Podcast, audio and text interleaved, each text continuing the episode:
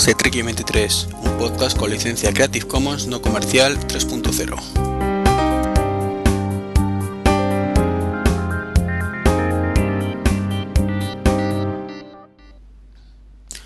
Muy buenas, ¿qué tal?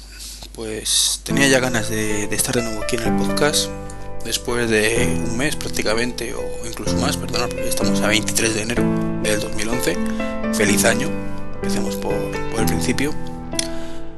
Y bueno, mm, voy a explicar un poquito antes de nada los motivos de este retraso. perdón. Que no son otros que, entre otras muchas cosas, esta es la tercera vez que grabo este podcast. Mm, La verdad es que, hombre, he ido cambiando un poco la, la temática en estos intentos, pero más que nada porque no me gustaba el resultado. Hablaba de cosas que no. No sé, el resultado final de esto que no te convence y finalmente pues decidí desecharlo. Y bueno, pues posponerlo a lo mejor para otra semana y volví a grabar y tampoco me convenció demasiado el resultado y de nuevo pues lo tiré hacia atrás y espero que esta que es la tercera sea la definitiva.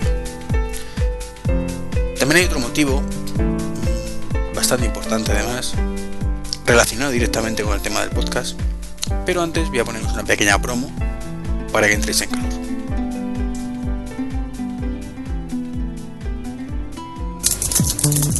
Pero ya estás liado con el iMac. Déjamelo que me iba a poner yo. Te aguanta, macho, que ya estaba yo. De eso te coges el MacBook y te vas al salón y deja de dar por saco ya. Sí, hombre. Para eso me cojo el iPad que es más cómodo. Por mí, como si utilizas el iPhone. Pues sabes qué? Que me cojo el nano, me cojo la correa y no voy a correr. Ahí te quedas.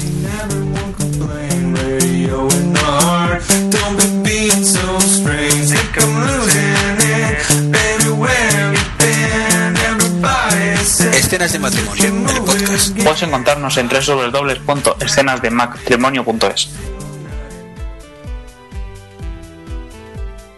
¿Suenan las voces? Pues sí, efectivamente, el amigo Mitch y yo por fin nos hemos animado a, a grabar un podcast que, bueno, ya habíamos grabado unos cuantos, evidentemente, tanto aquí como en el suyo, pero un podcast propio que sea de los dos para no estar con el rollo de cada dos por tres actualizando los feeds de forma simultánea, de ahora grabamos aquí y tú lo pones, o ahora grabamos en otro lado y lo ponemos en los dos. Entonces, bueno, empezó como una pequeña coña en Twitter, nos recomendaron el nombre, Mitch, que es previsto del hombre, lo reservó. Por cierto que acertó Mitch. si escucháis el... Bueno, no, no voy a desvelar nada. Respecto al nuevo iPhone, ¿de acuerdo? No es el iPhone 5, pero hubo un iPhone en, en enero. Entonces, bueno, pues decidimos grabar. Mm, Empezamos a principios del mes de, este mes de enero, el día 4 concretamente grabamos el, el piloto. Eh, pues, tampoco quedó muy largo, entonces tampoco nos convencía del todo. Mm, El caso es que lo rehicimos un poco sobre la marcha y también lo hemos grabado varias veces. O el episodio 0 al final se recortó y grabamos de nuevo el 1. Y lo curioso es que todavía no está en el aire. A fecha de hoy, que es 23, todavía no, no está publicado en iTunes, pero pues, está puntito a puntito. Entonces, eh, esos son todos los motivos, como decía, por el que no pude grabar el, este podcast concretamente y lo he ido posponiendo. Entonces, bueno, pues ahora tenéis a Iván y a Mitch por pa- partida doble, ¿no? Cada, en cada uno de sus podcasts y, y ahora juntos. Entonces, bueno, pues como digo, el, el podcast se llama Escenas de Matrimonio. Es, ya lo habéis oído. Y bueno, cuando esté en iTunes, pues escucharéis el, el podcast 0, donde os presentamos, explicamos un poco de qué va todo el tema y el podcast 1 pues que es el que grabamos más recientemente y ya tiene chichita chichita hago un temita lo voy a que, que hablamos de ese tema lo, lo voy a pasar por aquí por también por como que hombre aunque lo ideal sería que todos los que escucharéis este podcast escucharéis el otro también. Pues siempre habrá un- alguno que, que a lo mejor le guste más cuando grabo este y el otro diga pues que no le gusta cómo nos queda igual que habrá muchísimos que eso que cuento con ello que les guste muchísimo más el conjunto que este individual para gusto los colores. Entonces bueno alguna cosilla que comento ahí pues a lo mejor lo matizo en este podcast eh, hablo de forma genérica no hablo de ningún tema en concreto aunque también se va a dar en, el día de hoy pero sí si, si a lo mejor pienso que puede ser interesante matizar más alguna cosa pues puede que lo comente aquí y bueno pues si os parece tras esta pequeña introducción, la reintroducción y presentación del podcast de, de escenas de matrimonio y como digo los retrasos, pues vamos a empezar este podcast número 76 ya. Ya poco a poco nos, acercamos al 100, aunque nos queda muchísimo y más al ritmo que de grabación actual. Empezaré por una pequeña corrección, una pequeña corrección que no sé si hice en su momento, de la que me enteré, para que os hagáis una idea, en octubre. Y bueno, recordáis que, que en octubre pues abrió la Apple Store de Sanadu. Yo pues me llevé el MacBook y comentan una cosilla de la barra Genius. Si no recuerdo mal en aquel momento, pues que tenías una hora con cada Genius y, y bueno, que en esa hora pues estaban un poco a tu disposición para lo que tú quisieras. Siempre pues teniendo en cuenta que si acabas antes, pues tampoco tenías que enrollarte con el hombre, ¿no? El caso es que hablé con uno de los genius que me... No, no era genius, perdón, un amiguete que trabaja allí. Y me dijo, bueno, me dijo un par de cositas para corregirme eso. Yo le dije que genial, así podía matizarlo en algún podcast. Y la verdad es que ahora mismo me encontré esto escrito que, y no recuerdo si en algún otro podcast lo llegué a comentar. Entonces lo primero, agradecer a esta persona, que por motivo de confidencialidad no puedo decir quién es, es aquella charla que tuvimos y que, que estuvo contando cosillas de cómo funciona un poco. Y la matización viene que los genius eh, está estipulado que tienen un tiempo de máximo de unos 20 minutos. Eso no quita, o sea, no es inamovible, que si ven que con un poquito más de tiempo pues pueden solucionarte un problema, pues lo, apliquen, incluso una hora, el tiempo que haga falta, ¿de acuerdo? Pero sí que, que tiene estimado pues que una avería estándar en un tiempo de 20 minutos y bueno, si estoy diciendo algo mal, por favor corregirme. Pues estará solventada y si no, pues se quedan con el equipo, se te lo soluciona como un servicio técnico más y ya vas a, pasas a recogerlo cuando esté. Entonces quería hacer esa pequeña aclaración, creo que es importante, no es que sea el fin del mundo, evidentemente, pero bueno. Soy de los que les gusta dar la información lo más veraz posible, aunque a que me equivoque, porque muchas veces hablo de memoria, y por eso no tengo el mínimo problema en si alguien me quiere corregir que lo haga. Yo lo agradezco, nunca me lo he tomado mal una crítica de ese estilo, así que igual que me lo habéis hecho hasta ahora mucha gente, pues puedo seguir. Si digo una cosa que es una sandez, por favor decírmelo. O si está un dato equivocando, un dato equivocado, simplemente pues decírmelo también. O sea, yo no, no me ofendo ni, ni voy a decir, joder, tío, ¿qué pasa? Que encima que lo digo, no me, no, no me lo tomo como una crítica, sino como una corrección y, y que las aprecio además. O sea, las aprecio y mucho. Más cositas que han pasado. Bueno, esto, cositas que han pasado, no. Voy a empezar por el final, que es lo que ha pasado más recientemente. Y, bueno, eh, ha salido ya la, la, famosa Mac App Store y sobre todo el iOS 4.3. La beta. Beta. Una beta, bueno, pues que, que, trae nuevas funcionalidades que voy a comentar un poco por encima. Entre otras cosas porque en profundidad ya lo, lo hablamos en el otro podcast, me acuerdo, en el Escenas de Matrimonio. Y bueno, si os cuento todo lo mismo aquí, pues no va a tener interés para vosotros el otro. Así que simplemente por si alguno no lo sabe, bueno, pues ha salido la, las betas, están ya por la beta 2. Eh, eso nos supone un avance muy importante, sobre todo en el, el iPad, por el tema de que añade mmm, multigestos. Bueno, vaya tontería que acabo de decir, ¿no? Multigesto ya teníamos, gestos gestos con 4 o 5 dedos que sirven pues para cambiar de aplicación o cerrar aplicaciones, es decir, que de alguna forma podríamos incluso prescindir del botón home, aunque particularmente no creo que Apple haga eso. No es que me pareciera mal, pero creo que bueno, tiene una funcionalidad y que está ahí y que es bastante cómoda. A mí me gusta siempre tener para elegir. En cualquier caso, estos gestos no Apple ha anunciado que solo van a estar disponibles para desarrolladores. No van a estar para el gran público cuando salga la versión final de la 4.3. Así que el efecto práctico en la 4.3, aunque sea una tontería lo que voy a decir, no, no miento, no es una tontería lo que voy a decir. Aunque sea una, ¿cómo decirlo?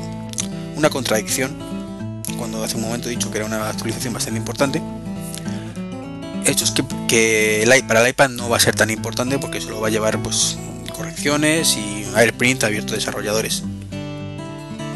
Ojito, mmm, aunque no sea tan importante desde el punto de vista de, del sistema operativo, de que tengamos más funcionalidad, nos va a permitir que las aplicaciones la tengan, tengan mucha más funcionalidad, eso sí. Y por la parte de iPhone, pues tres cuartos de lo mismo, con el, con la excepción de que va a traer por fin el hotspot Wi-Fi habilitado. Siempre pendientes de nuestra compañía telefónica, que no lo permita o no lo permita, pero por fin vamos a poder crear un punto de acceso Wi-Fi desde nuestro teléfono hasta cinco terminales. Entonces, bueno, por fin, después de todas las críticas de hacia este sistema, bueno, eh, empezó con en su momento con ¿cómo se llama? con Palm, al menos yo lo vi por primera vez con Palm, no sé si no que había sacado antes, anteriormente con, con el WebOS. En el caso de Nokia no usa WebOS, utiliza Symbian, ¿de? No sé si en Symbian existía ya algo parecido. En cualquier caso con WebOS la primera vez que lo vi. Y con Android pues se terminó de, popularizar el pasado año, con la 2.2, con la 2.1, perdón. Entonces bueno, mm, de Sandito estoy que saca la versión definitiva, yo tengo acceso a las betas, gracias a que tengo el dispositivo como desarrollador aunque yo no pago la licencia, simplemente pues podéis daros por, internet de alta a módicos precios. De hecho, podéis, si miráis en el blog, pues en un podcast, en un, blog, en un, post anterior a, este podcast, pues comento un poquito dónde, dónde podéis hacerlo. Incluso una pequeña review de pequeño análisis o opinión sobre esta 4.3 de funcionamiento, que ya digo, a pesar de ser una beta, funciona bastante bien. Y bueno, como digo, no me quiero enrollar mucho con este tema. Tampoco va a ser un podcast que dure muchísimo. Pero bueno, vamos a tocar algún otro temilla más.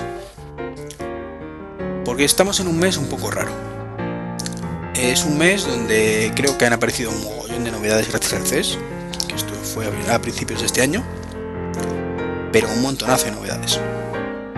Lo que pasa es que en su gran mayoría, pues son novedades a medias son evoluciones de lo que ya, de lo que ya había.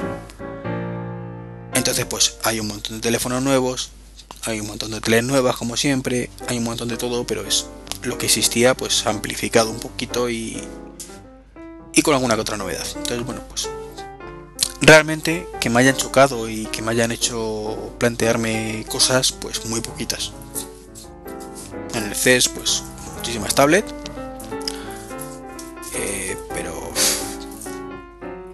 bueno, muchísimas tablets. Se preveían muchísimas tablets y la realidad es que no hay tantas tablets.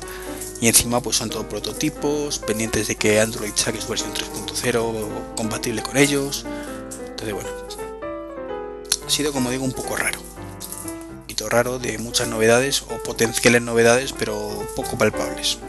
Mucho ruido, pocas nueces que se dice. Pero bueno, antes de entrar en el tema del CES, que, solo voy a tocar dos temas, realmente dos, dos productos del CES, o dos y medio. Quería comentaros una cosa que, aunque no nos afecta a nosotros, pues mm, me parece increíble, ¿no? Es que, bueno, no lo he dicho, he dicho al principio que felicitaba a Mitch, y es que ha salido el, el iPhone, pues con versión CDMA y sin antena gate en Estados Unidos. Como comentario, ya está. O sea, no, no merece mucho más, entre otras cosas, porque aquí en España no se utilizan redes CDMA y, me gusta un poco ceñirme a lo que tenemos aquí. Es cierto que este podcast también lo escucha mucho hispanohablante y allí, por ejemplo, en México me parece que sí que redes CDMA y no sé si también en Colombia y, y alrededores. Entonces. En toda la zona, la franja sudamericana, pues creo que sí que que hay algunas compañías que utilizan CDMA, entonces a vosotros sí que os afectará si vivís por aquellas zonas, pero en España no, tenemos ninguna, por suerte por desgracia. Recordaros que esta tecnología, bueno, pues para algunas cosas es mejor, tienes más sitio de cobertura, pero mm, tampoco tiene mejor velocidad, pero tampoco demasiada. está ya a medio camino y sobre todo no tienes la posibilidad de, cambiar de, usar micro SIM o, tarjetas SIM normales, que es algo intrínseco al GSM. De manera que, la tecnología CMA funcionaría un poquito como las antiguas líneas Moviline para lo que se dice en España, de forma que hay un chip integrado en el teléfono donde se asocia tu número de teléfono. Y si cambia de teléfono, bueno, pues la compañía te lo asocia pues, a, tu nuevo número Y bueno, tampoco es mal invento realmente, o sea, simplemente pues que depende de una compañía que te haga el trabajo, mientras que con las microSIM pues tú metes la que tú quieras. Bueno, digo microSIM o tarjeta SIM, vamos, tecnología GSM, metes la tarjeta que tú quieras. Incluso pues puedes cambiar de compañía para irte al extranjero cuando si tuvieras el móvil libre, cosa que con CDMA pues malamente, ¿no? Porque decir a una compañía actualízame este número en este terminal y, el mes que viene pues vuelvo otra vez al anterior, pues puede ser un poquito conflictivo. Pero bueno, volviendo a lo que iba diciendo, que ya sabéis que yo enseguida divago mucho, eh, una cosa que me pareció increíble, como decía, es que T-Mobile pues ha, anunciado que va a reducir a 500 megas las descargas de internet desde móvil. Eh, actualmente no sé si tenían tarifas planas como un giga y luego descenso de velocidad algo así como teníamos aquí. Entonces, lo han hecho por el artículo 33 o va a hacerlo por el artículo 33. Mm, según su, su excusa, creen que, que esto va a servir para gestionar mejor las redes y que va a afectar negativamente a un número de usuarios mínimo porque la mayoría con 500 megas pues realmente le sobra y le basta. Eh, Entonces ahora mi, pregunta del millón es, si tienes ya mm, tarifas de un giga y con descenso de velocidad o, o de un giga sin descenso, que luego directamente te, empiezan a cobrar, y consideras que con 500 vas a cubrir a la mayoría de las personas, significa que, que llegarán, que superaran esos 500 megas, eran mínimos, mínimo en la cantidad de personas. Dado que le puedes restringir la velocidad o cobrarle más, ¿dónde está el problema? O sea, me parece una política ridícula y que lo único que va a hacer es ralentizar eh, la adopción de, nuevas tecnologías. O sea, no, entiendo esas tonterías de vamos a reducir porque esto no va a afectar a, la gran mayoría de las personas, pues si la gran mayoría no lo utilizan, tus redes no pueden estar tan saturadas. Tendrás que poner remedio para que no se te saturen con ese mínimo porcentaje de personas, pero no hablamos de tarifas como la SL, que ahí sí puedo entender las quejas de que haya un porcentaje de usuarios, con que sea mínimo, pues consume muchísimos datos. ¿Por qué? Si son usuarios que tienen el mega upload, no el emule, porque el emule realmente consume muy poquito ancho de banda ya. El mega upload, pues bajando a tope, pues evidentemente puede ocasionar problemas en la línea, aunque insisto que supuestamente si hemos pagado una DSL de 30 megas o de 50 megas, es para utilizarlo. Bueno, esa batalla eh, está ahí siempre y también entiendo las compañías ¿no? que te ofrecen un servicio y está pensado pues para que realmente tú bajes esa velocidad siempre que quieras, pero no todo el tiempo constantemente si todo el mundo lo hiciera. Pasa un poco como, como el teléfono. Sabéis que en Nochevieja se satura la línea si es imposible llamar. ¿Por qué? Porque efectivamente está pensado para que con un uso normal cualquiera que haga una llamada pueda hacerla sin problemas cualquier momento del día. Pero si hay un pico que gasta muchísimo ancho de, de telefonía, pues se satura. Y con la DSL, bueno, pues podría pasar eh, lo mismo, aunque ya digo que no es algo que comparta, aunque lo puedo llegar a entender. Con el tema móvil, me extraña que ocurra. Con el tema de datos móviles, me extraña por eso que os digo, o sea, está contemplado ya. Y bueno, vale, Telefónica puede descargar 5 gigas y no te lo baja, realmente. No, pues entonces será cuestión de que Telefónica empiece a aplicarlo si tiene ese problema que nos viene muy bien a los usuarios que superamos a lo mejor los giga que tenemos contratado, ¿de acuerdo? Nos viene muy bien que no nos baje la velocidad realmente, pero si lo hiciera sabemos que está en su derecho y no podríamos criticarlo. Yo he pagado, estoy pagando ahora mismo, 25 euros por un giga entre el iPad y el iPhone. Algún mes lo he superado. Ya está. Si algún mes lo supero, pues que me baje la velocidad. Entonces, ¿De qué me están hablando estos señores ahora de T-Mobile? Que en España no operan T-Mobile, ¿no? Pero creo que son de Alemania, si no recuerdo mal. También en Francia. Pero es una circunstancia preocupante que puede, no, para nosotros directamente, pero sí que puede afectar a, a, muchos, a muchos temas. Como digo, podría afectar ni más ni menos que Telefónica pues hiciera lo mismo en un momento dado, aunque aquí pues nos limita a 200 megas, ¿no? la tarifa básica y son 15 euros, caro de narices. T-Mobile pues son un poquito más abiertos. Pero vamos que, como digo, la, excusa que ponen me parece ridícula y no, la comparto en absoluto. Cambiando de tema, os, voy a hablar ahora de, una cosa que a mí me encanta. Me encanta, pero no sé por qué, bueno, sí sé por qué no acaba de triunfar, que es la videoconferencia. Los que me conocéis lo sabéis. yo siempre hablo maravillas de videoconferencia, me encanta desde que tengo opción, pues tengo cámara web en, casa. Aún recuerdo las cámaras web antiguas que, bueno, realmente tengo cámaras web antiguas. Las cámaras web baratas pues no difieren mucho de aquellas, ¿no? Donde se veían en resolución bastante escasitas, eh, el ancho de banda era muy malo, con lo cual pues era todo a saltos pero en aquel momento ya la, cosa tenía potencial, ¿no? Sin embargo, nunca, nunca acabo de despegar. Es una tecnología que está ahí. Está genial que está ahí. Mola un montón utilizarla, pero no acaba de despegar. Al menos hasta ahora. Entonces, bueno, gracias al MSN o, a Skype, pues mm, se ha popularizado poquito a poco un pelín eh, gracias a, Apple, por ejemplo, pues todos los, sus ordenadores de sobremesa, al menos sus iMac y su MacBook, traen webcam incorporada. Y bueno, pues eso ayuda un montón a, que el usuario pues haga uso de esta tecnología, ¿verdad? El problema hasta ahora era que, que sí, que las webcam están muy bien, pero como digo, están en tu ordenador. Te puedes comprar cámaras maravillosas y ponerlas en tu PC, en tu Mac pero no deja de depender de, de estar delante del ordenador para hacer uso de, esta tecnología. Y claro, mm, no todo el mundo está todo el día delante del ordenador, con lo cual pues pierdes un poquito de, practicidad. Entonces, mm, dejando eso de lado, mm, pues faltaría que estuviera más en más dispositivos. Aquí juega un papel importante Skype. Skype vende teléfonos, cada vez menos además, no sé por qué, en vez de, aumentar la oferta, pues ha disminuido para utilizar pues su tecnología de, llamadas fuera del ordenador, lo cual me parece genial. Incluso te vende un videoteléfono a precio de oro, no te vende ya dos, para poder por ejemplo hacer videoconferencia en el salón, que son los Asus VT1 o así se llama. Esto es un avance. Pero seguimos con, con el problema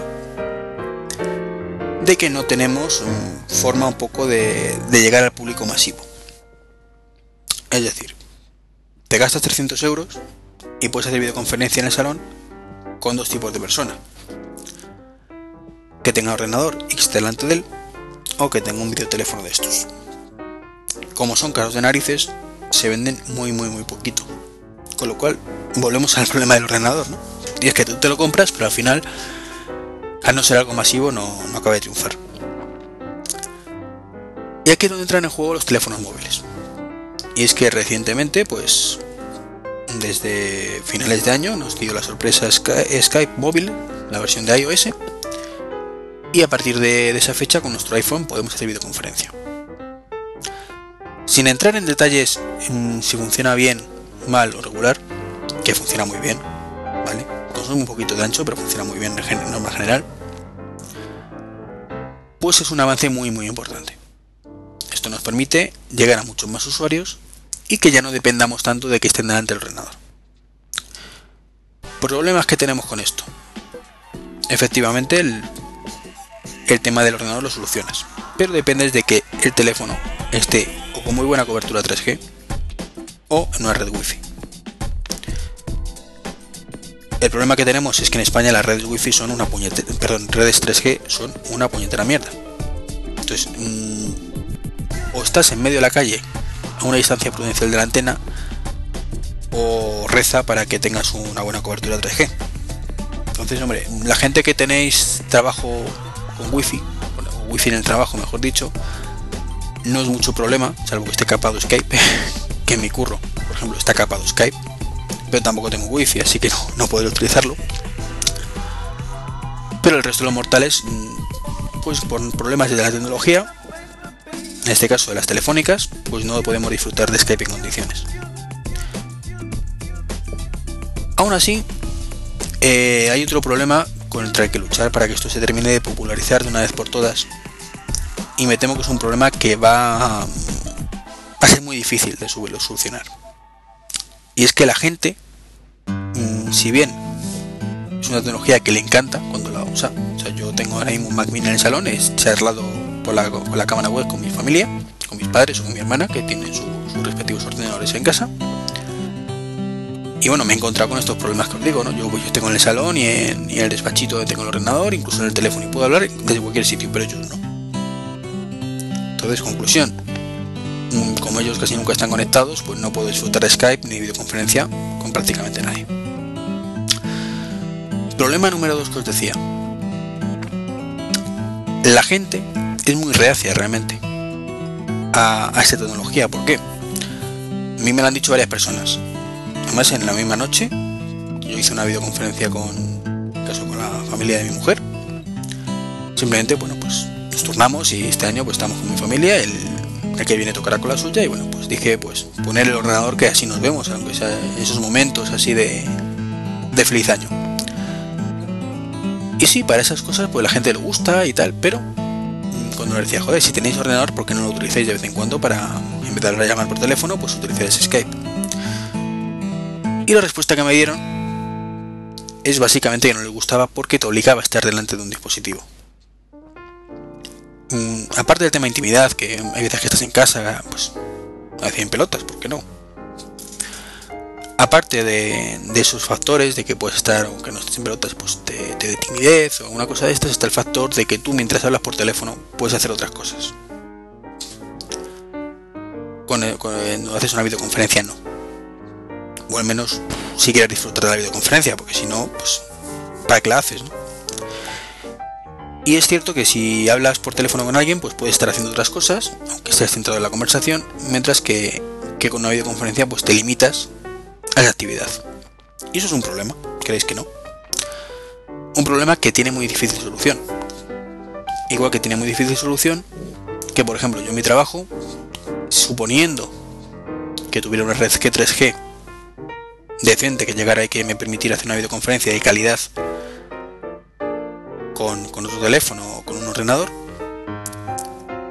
y que se viera bien que se nos entrecortara, porque yo he tenido problemas hasta para hablar por teléfono con Skype desde, desde mi ubicación, o que tuviera una red wifi que me lo permitiera y no estuviera capada, pues tendría el problema de que, mm, ¿cómo hablo? Eh, ¿Cómo hablo? Sí. Porque con el teléfono pues tengo mi intimidad, tengo un auricular que me pongo en la orejita y un micrófono que va hacia la boca y hombre, lo que yo digo, pues pueden escuchar a mis compañeros, pero no escuchen la conversación, ¿no? Porque ya lo que diga el interlocutor, pues no, llega a sus oídos. Con Skype no ocurre eso. Bueno, con la videoconferencia no ocurre eso. Entonces me encuentro con que si quiero esa intimidad, pues tengo que en ese momento coger unos cascos con manos libres que te trae el iPhone, por ejemplo, conectarlos y entonces ya pues podré hablar. Pero eso puedo hacerlo cuando yo voy a iniciar la conversación. ¿Me entendéis? O sea, yo si voy a llamar yo a mi mujer, por ejemplo, y sé que voy a quiero hacer videoconferencia, pues puedo colocarme los casquitos en ese momento y pongo la pantalla delante, nos vemos. Eh, al una tecnología de poca utilización y poco que está poco metida todavía en la sociedad, pues evidentemente mis compañeros mirarán cara rara, mira el flipado este, pero podríamos hacerlo con si la técnica lo permitiera. El problema sería su caso. Ella no sabe que yo la voy a llamar y no sabe que en ese momento pues quiero poner la cámara. En cuyo caso, o si me llamara ella, sería la misma situación. ¿Qué hace ella? Me cuelga la llamada, se pone los cascos y me llama ella. Mm, no usa los cascos y que todo su trabajo se entere de nuestra conversación. Pues claro, eso se utiliza, eso se escucha por el manos libres incorporado que lleva el teléfono. Ahí tenemos la primera barrera. Y es que mientras que hacer una llamada normal, cojo, descuelgo y funciona, para una videoconferencia tendríamos el problema de, pues como digo, de, eso, de que a ver cómo puñetas lo hacemos para tener un poquito de intimidad. Entonces, conclusión, la videoconferencia está genial, siempre que esté solo. Con lo cual tenemos la limitación técnica de hoy en día, la limitación de que esté extendido los dispositivos con videoconferencia hoy en día y sobre todo la limitación de que estés en ese momento solo o con un mano libre puesto. Y mucho me temo que, mm, por mucho que me guste la videoconferencia, pues eh, la popularización está sujeta a demasiadas cosas que no se requieren tecnología y va a hacer que quede como algo residual. Es decir, no va a desaparecer, va a seguir molando mogollón, pero por mucho que Skype saque ahora televisores, porque van a salir televisores, o están saliendo este año ya, con cámara web incorporada, o que puedes acoplar una cámara web que te cuesta una pasta de más para poder eh, chatear, chatear, perdón, hacer videoconferencias del televisor, el problema de fondo y es que una llamada te viene bien en cualquier momento, o casi siempre. Una videoconferencia no. Y eso es lo que no se puede solucionar hoy por hoy, ni en mucho tiempo. Y bueno, quería decir un poquito esto. La verdad es que siempre que, hablo de estos temas me enrollo como una peonza y le doy muchas vueltas a lo mismo una y otra vez y suponiendo que supongo que, de alguna forma cada vez que lo intento explicar intento como buscar una solución al problema una solución que no existe entonces bueno no me quiero enrollar más con ese tema y pero antes de de pasar al siguiente que ya me meto en el CES quería comentaros que Skype ya que ha salido el tema de bueno ha salido lo he metido yo de la conferencia grupal bueno de videoconferencia pues deciros que que Skype bueno, pues sacó una beta en diciembre, bueno, a finales de año, no fue antes de diciembre. Pues para videoconferencia en grupo, que también está genial, lo probé en su momento y os digo que es chachipiruli. Poder hablar con tres o cuatro personas y vernos todas las caras eh, es, genial, ¿no? Pues era gratuito. Y bueno, pues esta versión, pues a, esta, esta beta, pues ya se ha hecho estable.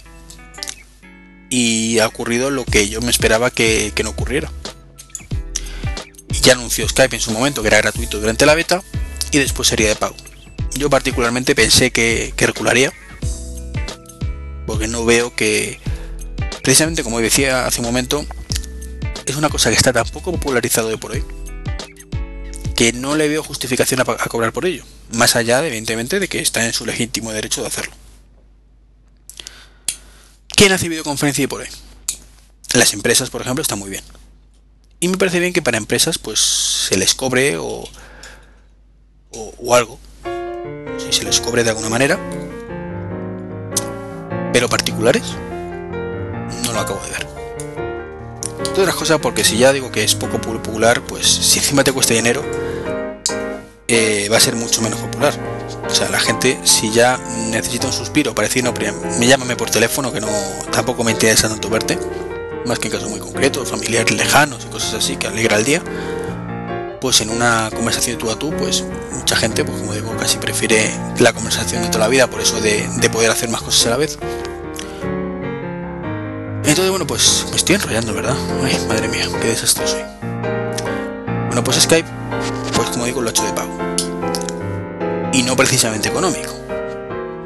O sea, si a mí Skype me dice que me cobra un euro, dos euros, tres euros mensuales por, por tener opción de videoconferencia ilimitada a menos videoconferencias grupales pues por un euro no me lo pienso y lo pago a pesar de que mm, como digo a mí me encanta pero el resto del mundo parece que no y estaría un poquito solo ante el peligro como pasa un poco con otro tema que voy a hablar luego más adelante al final del podcast pero los precios que han puesto, mm, bueno, me, he liado. ¿Qué quiere decir? Un euro lo pagaría sin problemas. Dos euros mm, me lo pensaría. Precisamente porque no está el tema muy popularizado. Si estuviera popularizado tampoco me lo pensaría. Y tres euros ya me parecería un pelín caro, pero venga, aceptamos barco. Si, si fuera de los que podía hacer que sus conocidos y familiares lo hicieran, videoconferencias grupales, pues no cabe duda que creo que lo pagaría hasta 3 euros. El problema que tiene Skype en este caso es que han puesto suscripciones, o sea, un pase diario que puedes hacer videoconferencia grupal por 3,50 euros un día. Que me parece una auténtica pasada. Que un día deberían ser 10 céntimos. Gratis. como digo, esto no, no va a ayudar precisamente a la popularización del sistema. Y luego han puesto una suscripción mensual, que bueno, esto es más asumible, que son 6 euros. Como he dicho antes, 3 euros me parece una pasta ya. Porque no se justifica. O sea, ¿cuántas conversaciones con varias personas vais a tener? Es una cosa que mola un montón, para grabar un podcast, pues puede venir bien incluso.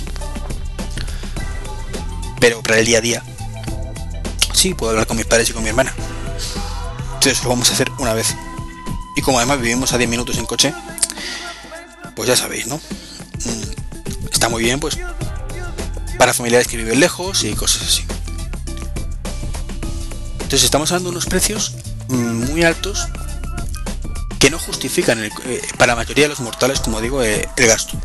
Está, está bien para empresas. A mí me parece genial que una empresa que está todo el puñetero día haciendo videoconferencias con delegaciones y tal, pues por 6 euros tengan esa opción. Que son 6 euros por una empresa. Pero coño, a particulares no. Particulares dejado tira de precio o incluso gratuito. Que de verdad, hoy por hoy todavía no está la. No, no es momento. Dentro de 5 años podemos volver a debatir ese tema, pero hoy por hoy, que, que la videoconferencia no está instaurada, pues no, no es el momento. Me parece una pasada los precios. Mm, quería dejaroslo, dejar constancia. Y ya para terminar con Skype, la verdad es que he hablado de la videoconferencia, pero me he dado cuenta de que me he enrollado como una persiana, como una peonza. No he hablado de FaceTime, no he hablado de otras tecnologías que teóricamente pues iban a ayudar a popularizarlo. Pero bueno, tampoco creo que lo logren. FaceTime está limitado a, a ordenadores Mac y a iPhone, bueno, y a iPod Touch y seguramente dentro de poquito a iPad. Pero vamos a ver, para que esto realmente sea popular tiene que, tienes que llegar a todo el mundo, no solo a, a un sector. Entonces, mientras esa empresa es igual de cerrada y no saque versiones para Linux y versiones para, para PC, pues yo creo que el FaceTime pues quedará como algo anecdótico para usuarios Mac y poco más. Y venga, cambio de tema. Lo siento, me enrolla muchísimo, perdonar. Paso al CES.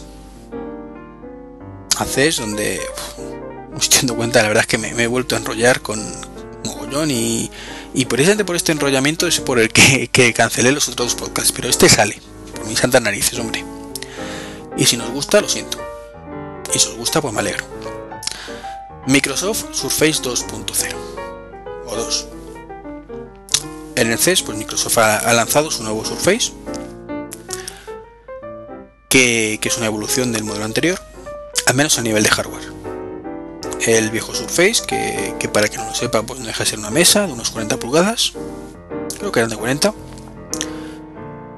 Era como una mesa, un, pesaba un montón. Y tenías una pantalla táctil de 42 pulgadas, o de 40, o de 32, ya no me acuerdo.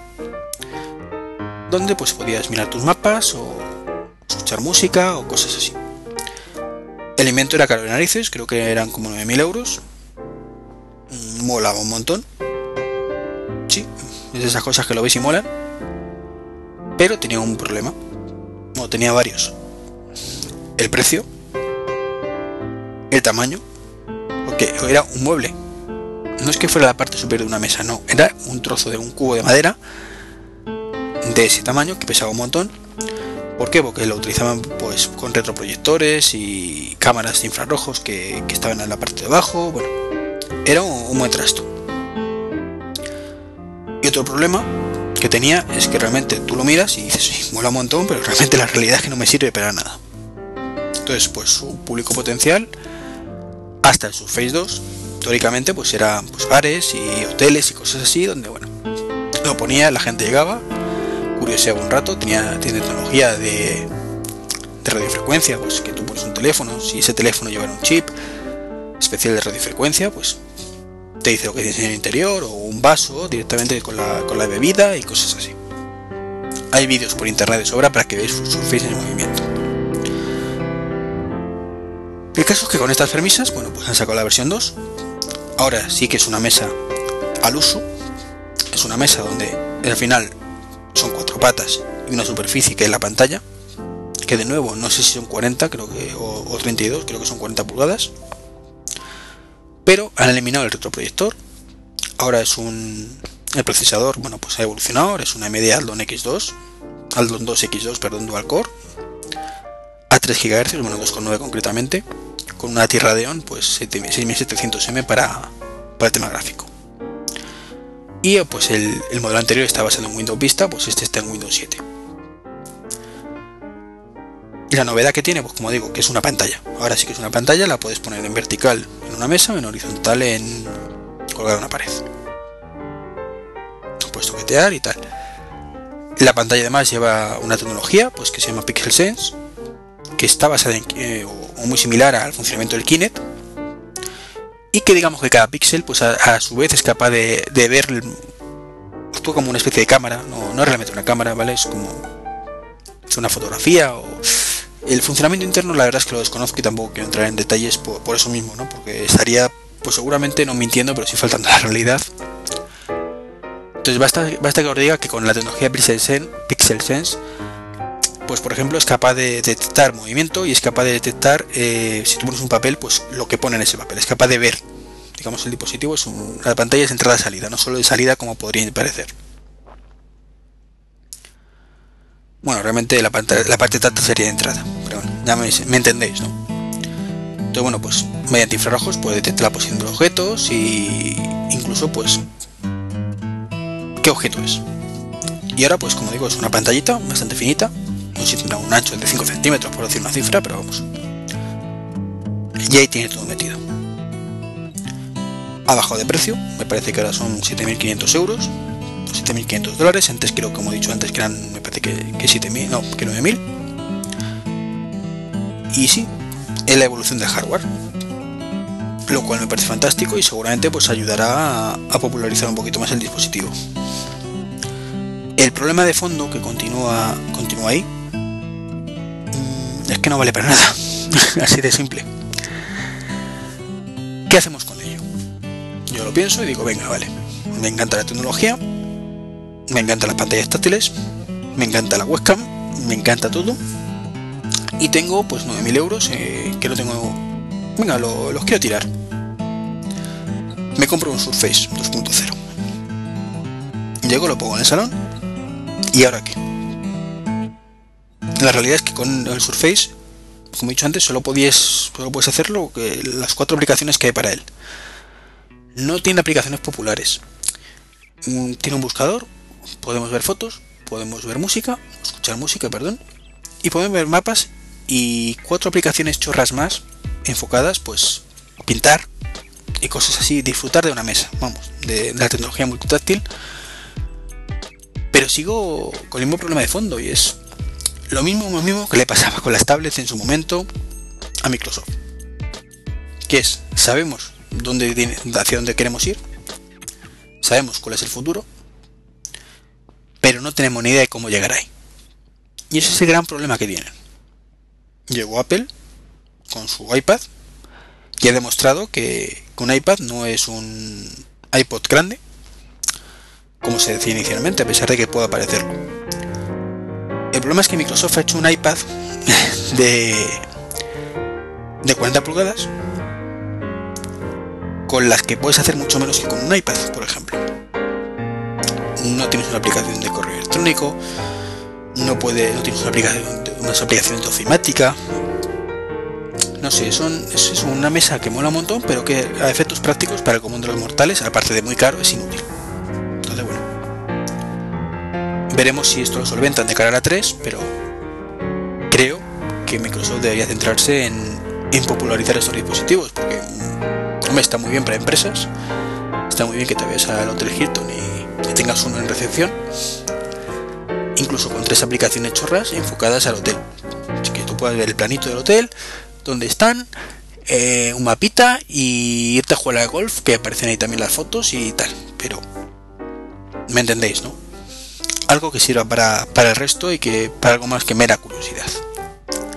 Acceso a tus documentos, mandar y recibir emails, que no sé si eso lo llevará, pero bueno, debería. Entonces, bueno, le falta mucho.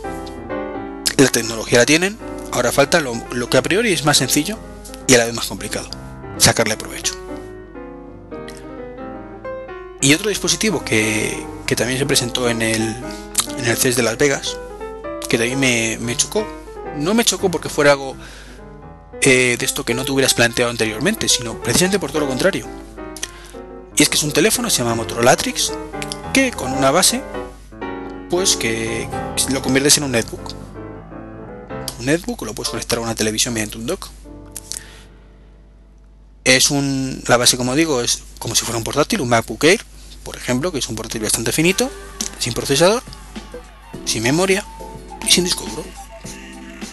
Es un teclado y una pantalla. Con y la interface cuando, cuando lo pinchamos, pues se adapta a este teclado y este ratón y esta pantalla y nos convierte nuestro pedazo móvil que tiene un procesador, creo que es Core Duo, bueno Core Duo, Dual Core, que no es lo mismo, doble núcleo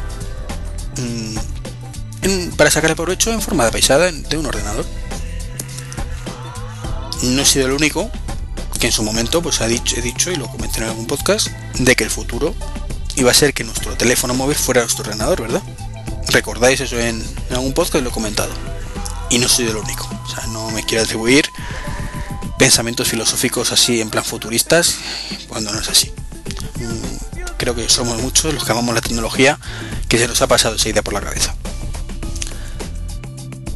Entonces lo, bueno es que parece como que, ese futuro está más cerca hoy, hoy gracias al Motorola Trix.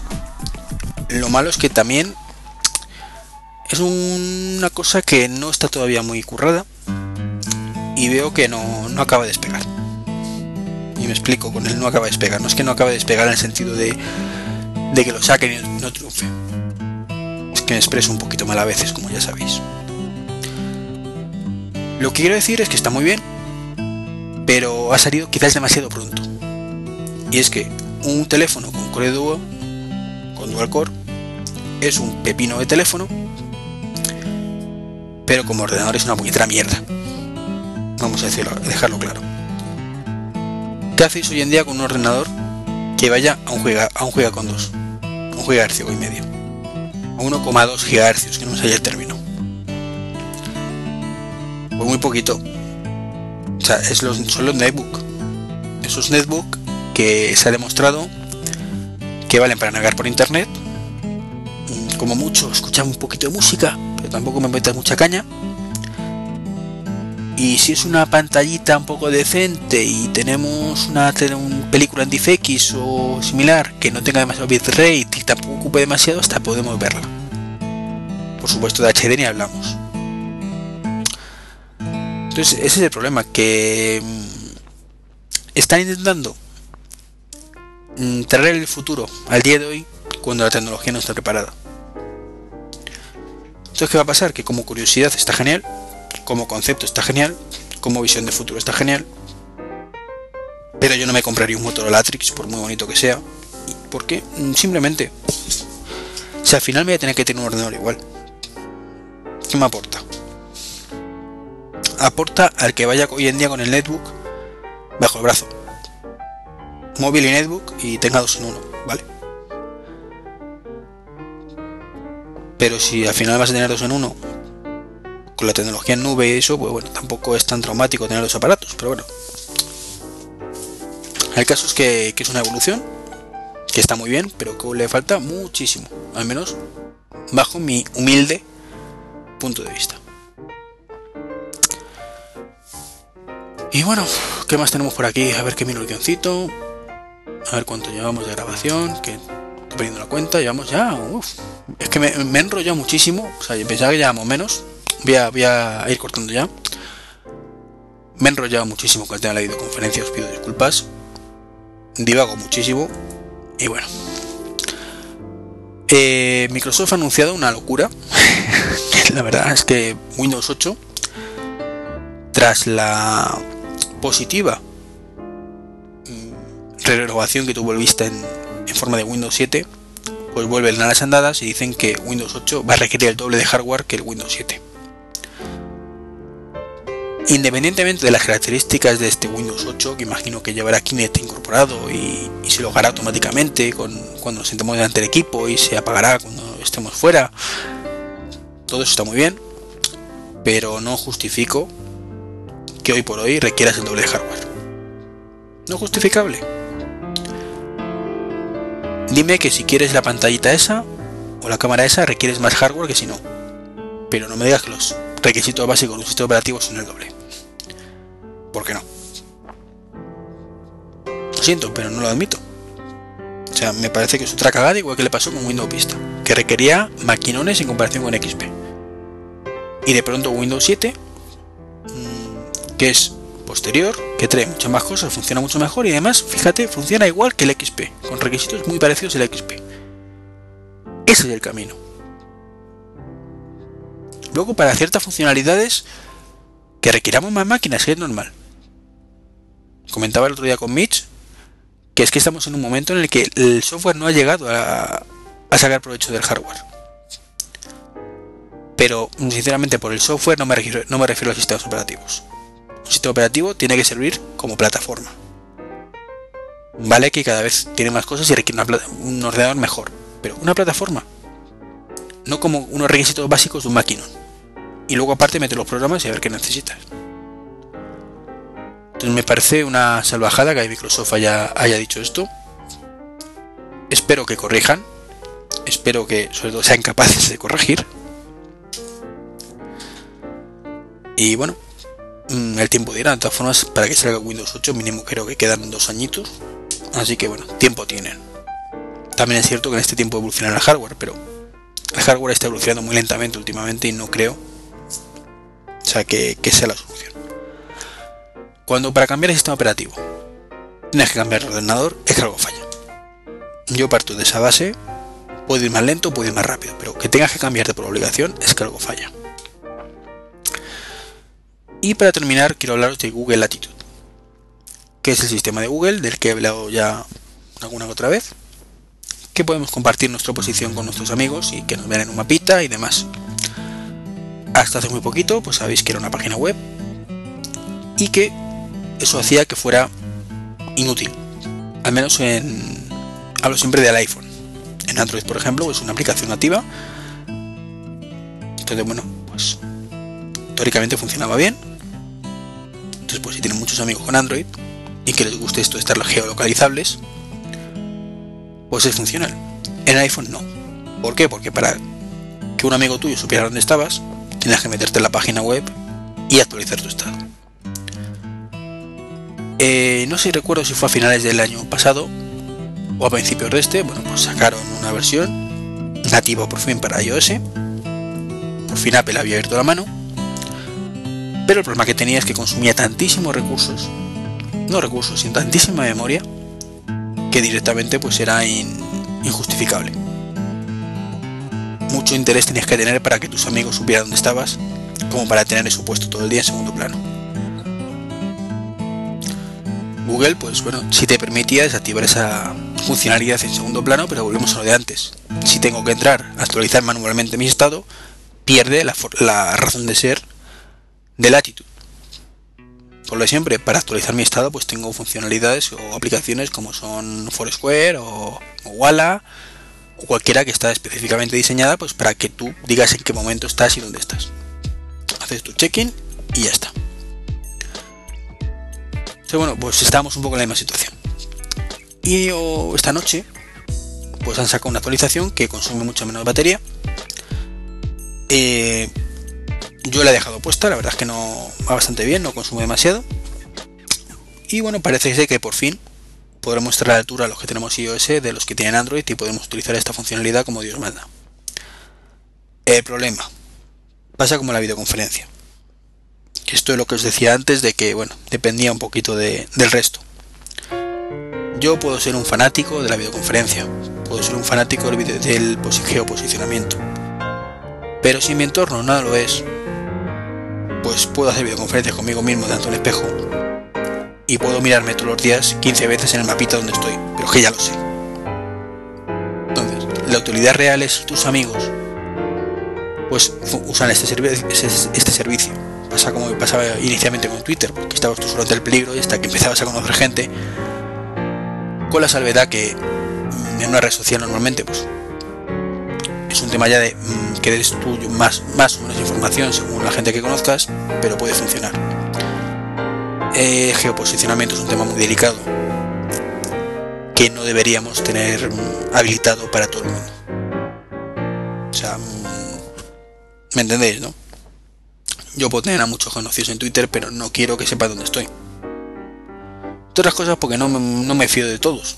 No los conozco y... Y bueno, en mi caso en concreto, pues... Tengo 800 y pico personas que me siguen en Twitter. La verdad es que está genial.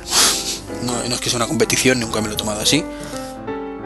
Pero podéis imaginar que los 800 y pico pues tengo mucha relación con unos poquitos y muy poca relación con el resto, que espero ir conociendo poco a poco.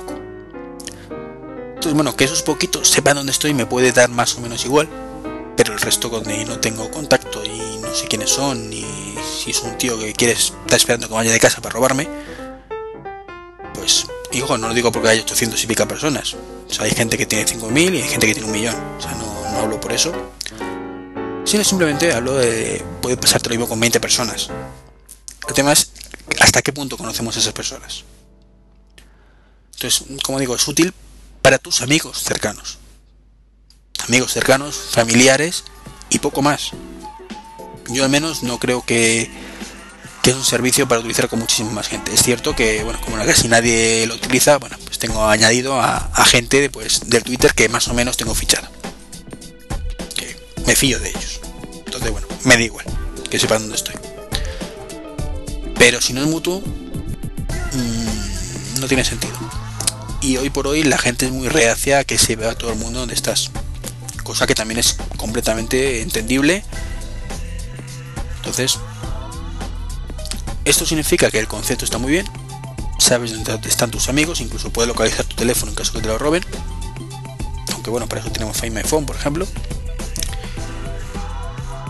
Pero aparte de eso, si tus amigos no lo utilizan, utilidad ninguna. Entonces, bueno, hemos evolucionado, ya podemos utilizarlo decentemente, pero bueno, nos enfrentamos al mismo problema, como digo, que la videoconferencia, y es que se populariza el servicio. Y bueno, a ver qué pasa. Particularmente mis amigos dudo mucho que empiecen a utilizar esto. Y mi familia, pues ni os cuento. Entonces, me parece a mí que en el caso mío el Google Latitude va a servir para que me vea yo lo guapo que estoy en un mapita y, y, poco más. Lo que me recuerda, que no lo he comentado, que, se rumorea que las próximas versiones del, del iOS mmm, tendrán una, una especie de red social que se llamará Find My Friends y que supuestamente, lo digo porque Apple no ha dicho esta boca mía, es decir, son dos rumores, será un funcionamiento similar al Latitude, con la salvedad que solo funcionará con dispositivos iOS, lo que a efectos prácticos significa fracaso. Porque sí, yo puedo tener a mi padre que tiene un iOS, a mi mujer que tiene un iOS, y a mi cuñado que tiene un iOS, y a un montón de amigos con iOS. Pero... ¿Y el resto? Estoy segurísimo que conozco mucha más gente que tenga iOS y Android que solo iOS. Y si metemos a Simer en la ecuación, os cuento. Los smartphones no están popularizados del todo. Punto número uno. Entonces, tienes que intentar llegar a, mayor. Para que estos servicios triunfen, tienes que tener un ámbito de utilización lo más amplio posible. O sea, si nos teñimos única y exclusivamente a los cuatro gatos con los que hablamos todos los días y que tienen el mismo móvil que yo, mal futuro. Más allá de utilizarlo en pareja, que viene muy bien, no le ve ningún sentido. Mi mujer tiene un iPhone 3GS, yo tengo un iPhone 4, y bueno, pues de esa forma podemos estar localizables, aunque en nuestro caso, pues como tenemos Find My iPhone, pues ya se puede meter con mi contraseña y, ver dónde estoy, y yo con la suya saber dónde está. Pero bueno, supongamos que no fuera así. Pero ¿y si ya llega a tener un Android, qué hacemos? Pues con Latitude podremos tener ese servicio con Find My Phone, My Friends, no. Y con esto me despido. Mm, con esto y un bizcocho hasta el próximo a las 8, como suele decirse. No sé cuándo será, lo antes posible. Eh, mm, evidentemente tenéis que entender que las grabaciones con, con escenas de matrimonio me quitarán tiempo, con lo cual, si bien este podcast no quiero que desaparezca, ni mucho menos, sí que se resentirá con la llegada del otro. Entonces, bueno, me podéis, me podéis escuchar en el otro también, así que no. En ese aspecto creo que no me echaréis mucho de menos. Y bueno, para despedirme, pues como siempre la forma de contacto, treki23.com o www.treki23.com es la dirección del blog.